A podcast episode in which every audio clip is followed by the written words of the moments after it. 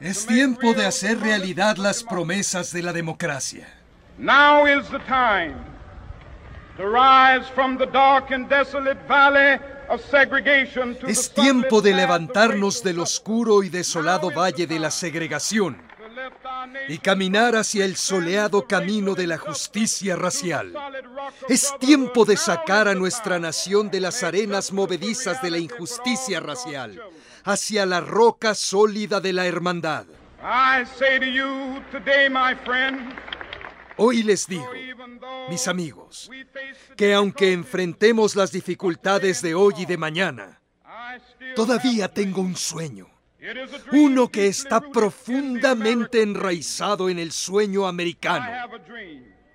Tengo un sueño de que un día esta nación se levantará y vivirá el verdadero significado de su credo.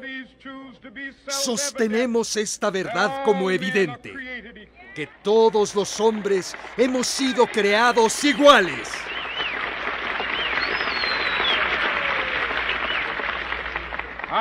Dream Tengo un sueño de que un día mis cuatro pequeños hijos vivirán en una nación en la que no sean juzgados por el color de su piel, sino por su carácter. Esta es nuestra esperanza.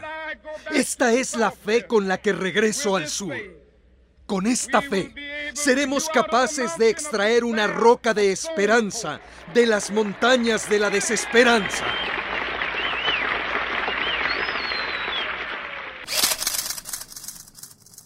A un clic de distancia. Imágenes, imágenes sonoras.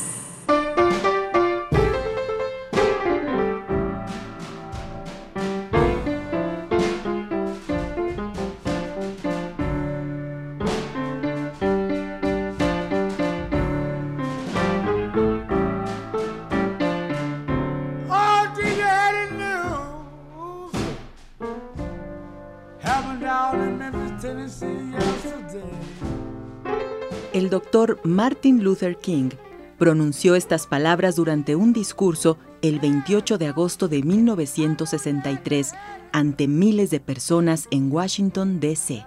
La lucha por los derechos civiles de la población negra de los Estados Unidos estaba más encendida que nunca. Una lucha que se intensificó en el sur del país, en aquellos estados en donde la segregación era una realidad dolorosa y cotidiana.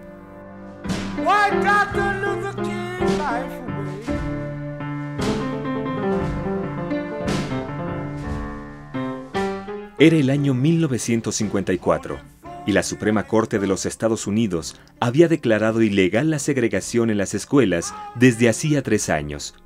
Pero los estados sureños se resistían a adoptar estas medidas que permitían la integración de estudiantes negros y blancos. Uno de esos estados era Carolina del Norte.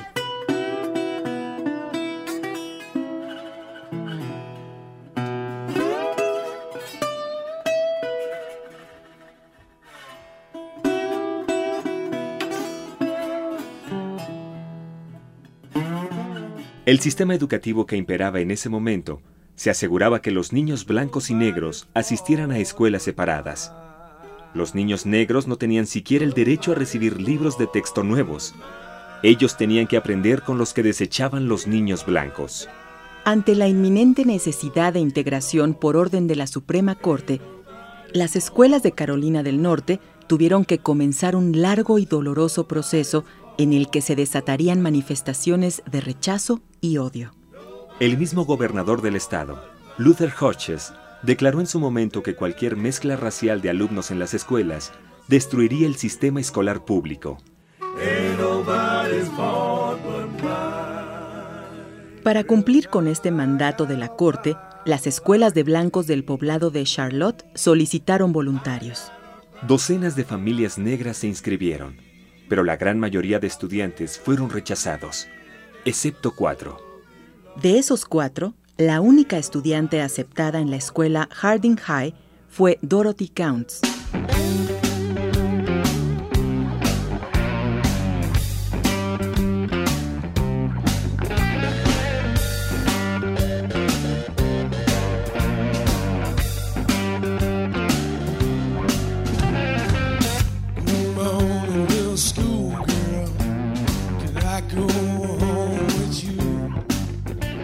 Hija de un profesor de teología de la Universidad Johnson C. Smith, Dorothy, de 15 años, era un excelente estudiante de secundaria que participaba de un gran número de actividades extraescolares y deportivas. Sus padres sabían que habría protestas y descontento ante su presencia en Harding High ese primer día de clases, pero nada los prepararía para lo que Dorothy estaba por vivir la mañana del 4 de septiembre de 1957.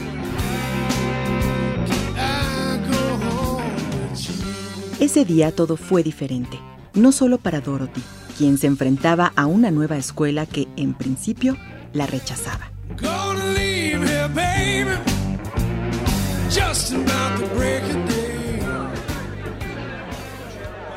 Los estudiantes también se encontraban inquietos, desconcertados. No sabían lo que iba a suceder. Muchos de ellos murmuraban sobre la chica negra. Normalmente, los padres podían circular en sus autos hasta la entrada de la escuela para dejar ahí a sus hijos. Pero ese día, una barricada de policías impidió el paso y los estudiantes tuvieron que caminar sobre la calle que daba a la puerta de la escuela. El padre de Dorothy tuvo que conducir colina arriba y dejar ahí a su hija. Edwin Tompkins, un amigo cercano de la familia que se había ofrecido a ir con ellos esa mañana, decidió acompañar a Dorothy hasta las puertas de la escuela, mientras su padre estacionaba el auto.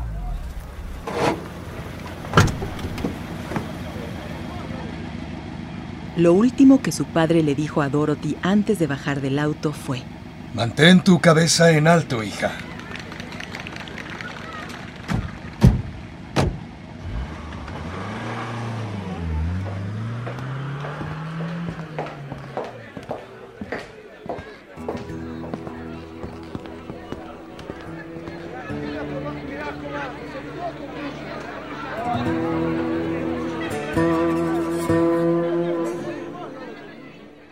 Ese camino, de tan solo tres minutos, le parece a Dorothy una eternidad. Mientras la chica camina, ve desde lo alto de la calle una cantidad inusitada de personas esperándola, curiosas por ver a la chica negra. Casi toda la escuela se encuentra afuera para presenciar la llegada de Dorothy. Hay grupos de afroamericanos que sienten curiosidad por saber cómo es la chica que se integrará a esa escuela de blancos. Y por supuesto, hay algunos miembros de la Asociación de Padres de Familia. Entre los pasos de Dorothy, quien no deja de caminar, con toda esa gente rodeándola y siguiéndola, muchos le escupen, otros le tiran objetos, muchos gritan cosas desagradables. ¡Ahí viene la negra! ¡Escúpale! ¡Vete a tu casa! ¡Regrésate a África! Y claro, no podían faltar los fotógrafos.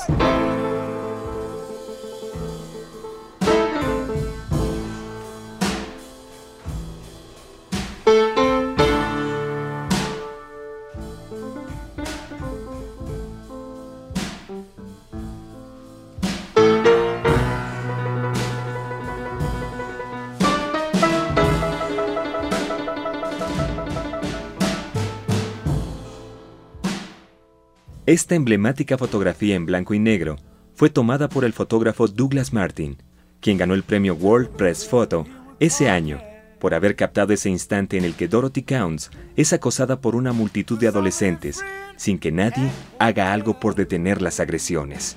Esos chicos que acosaban a Dorothy eran fiel reflejo de sus mayores y actuaban conforme a lo que veían diariamente en su ciudad. Bebederos especiales para personas afroamericanas, lugares designados para ellas al fondo de restaurantes y autobuses o familias expulsadas de los parques públicos. People that's wild, violence taking over. And the devil got into that evil man. Pasado el primer trago amargo, seguirían los demás. Dorothy era acosada todo el día. Los mismos estudiantes no le dejaban comer su almuerzo. Sus padres recibían llamadas anónimas. La única amiga que hizo fue amenazada y el auto de su hermano vandalizado. Entonces, a cuatro días de haber ingresado a la escuela, Dorothy sintió miedo. Su padre decidió que era tiempo de dar marcha atrás. Eso no era lo que quería para su hija. Escribió una carta pública explicando los motivos por los que Dorothy ya no asistiría a esa escuela. Al inscribir a Dorothy en Harding High School, queríamos para ella la mejor experiencia educativa que esta escuela, sostenida con dinero de nuestros impuestos, podía dar a una joven americana. Lamentamos vernos en la necesidad de tomar esta decisión por motivos de seguridad y a favor de la felicidad de nuestra hija, que deja escrita en nuestra historia una página que ningún americano de verdad puede leer con orgullo.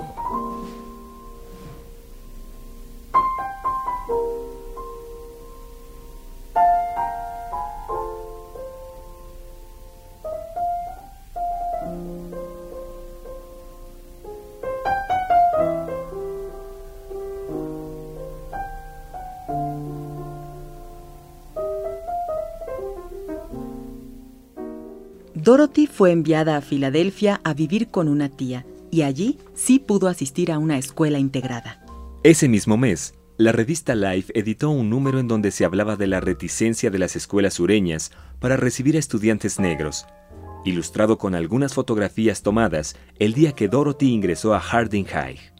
La chica comenzó a recibir una gran cantidad de correspondencia proveniente de todo el país, en la cual personas de todas las edades aplaudían la fortaleza y dignidad con las que afrontó todas las humillaciones de que fue objeto ese día. Una de esas cartas decía, Mi más profunda admiración para Dorothy Counts, por su tranquila dignidad y su callada valentía hacia la indecencia cometida en contra de ella por esos chicos.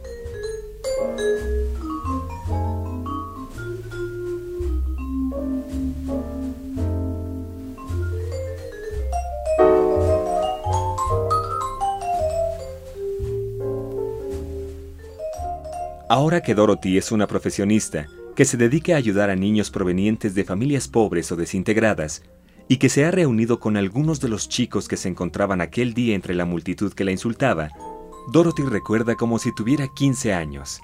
La gente me pregunta, ¿cómo dejaste que te escupieran y te insultaran de esa forma? Yo siempre respondo que esa fotografía se puede interpretar de muchas maneras. Lo que yo veo es una multitud detrás de mí que nunca tuvo el valor de mirarme a la cara.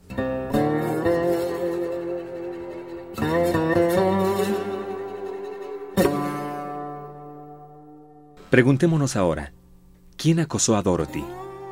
¿Quién la insultó? ¿Esos adolescentes que la rechazaron por el color de su piel? ¿O todos aquellos que hacían posible un sistema de segregación legalizada históricamente? ¿Continúa el fantasma del racismo merodeando a lo largo y ancho de los Estados Unidos? ¿Se han derribado por completo esas barreras que Dorothy Counts ayudó a demoler? ¿Hasta qué punto el sueño de Martin Luther King se ha hecho realidad?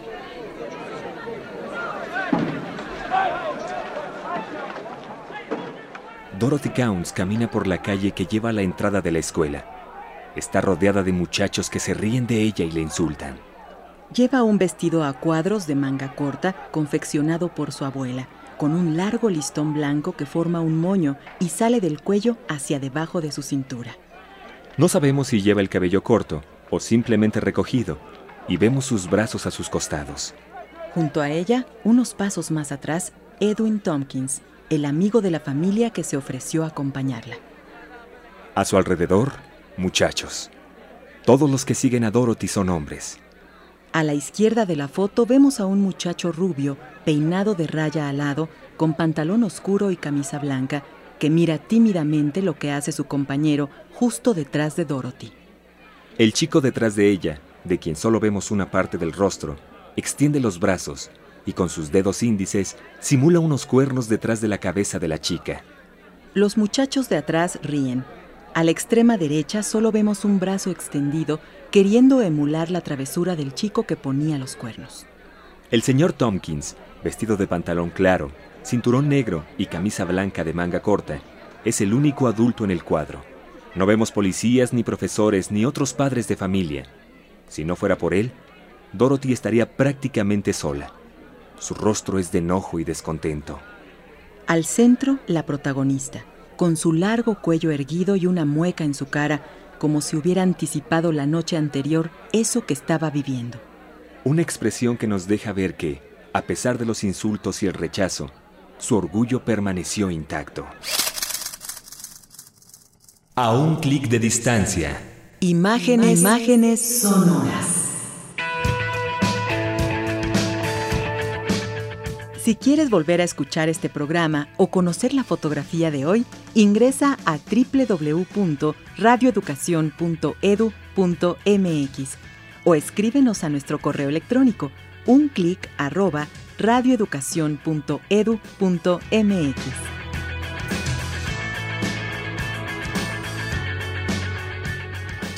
Capturando esta imagen sonora, Alejandro Ramírez, Francisco Aguilar, Elizabeth Galvez, Rafael Méndez, Ana Pueblita, Ignacio Casas, Juan Carlos Díaz. Mari Carmen García. Y Laura Elena Padrón para Radio Educación.